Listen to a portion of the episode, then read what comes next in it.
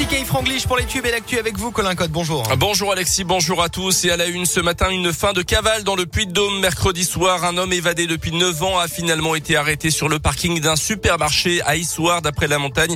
Il était connu pour meurtre, vol à main armée et évasion.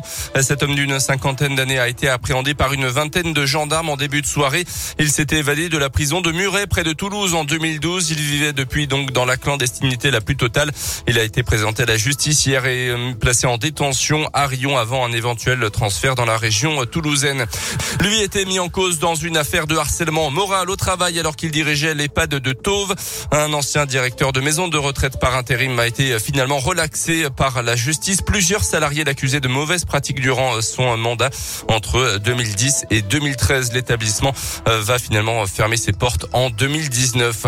Dans l'actu aussi, ce chiffre, 68% des parents sont opposés à la vaccination des enfants de 5 à 11 ans. C'est ce que c'est ce qui ressort d'un sondage publié hier, alors qu'un nouveau conseil de défense sanitaire est prévu à 16 heures tout à l'heure, avec possiblement une accélération de la campagne vaccinale et des recommandations, et aussi pour les fêtes de fin d'année. Dans ce contexte, les départs en vacances seront un petit peu plus sereins du côté de la SNCF. Le trafic des TGV sur l'axe sud-est sera quasiment normal ce week-end, annoncé la SNCF hier. Ah, ça fait suite à la levée du préavis de grève par la CGT et Sudrail.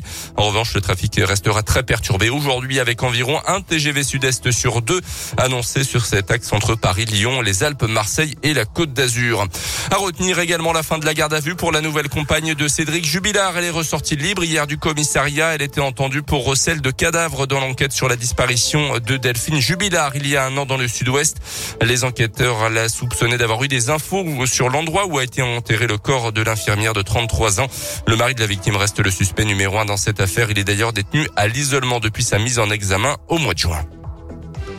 Dans l'actu sportive également, la SM se réorganise en ce moment pour tenter de retrouver les sommets. On en parlait hier sur Radio Scoop. Le président de l'ASM, Jean-Michel Guillon, a annoncé l'arrivée prochaine de Didier Rotière comme directeur du développement sportif. L'actuel DTN national à la Fédération française sera notamment chargé du recrutement et devrait aussi s'investir dans la formation. Mais ce n'est pas le seul chantier ouvert à l'ASM pour permettre au club clermontois de gérer ce qu'il faut bien appeler comme une fin de cycle. Les précisions de Tiffaine Coulon. Côté terrain, on l'a dit, Didier Rotière arrive au club avec la mission de préparer le moyen et long terme, alors que John Gibbs sera focalisé sur la performance sportive dans l'immédiat. Aurélien Rougerie devient quant à lui team manager avec la gestion du quotidien de l'équipe. Côté recrutement, l'ASM doit sortir la tête de l'eau, selon les mots du président Guillon.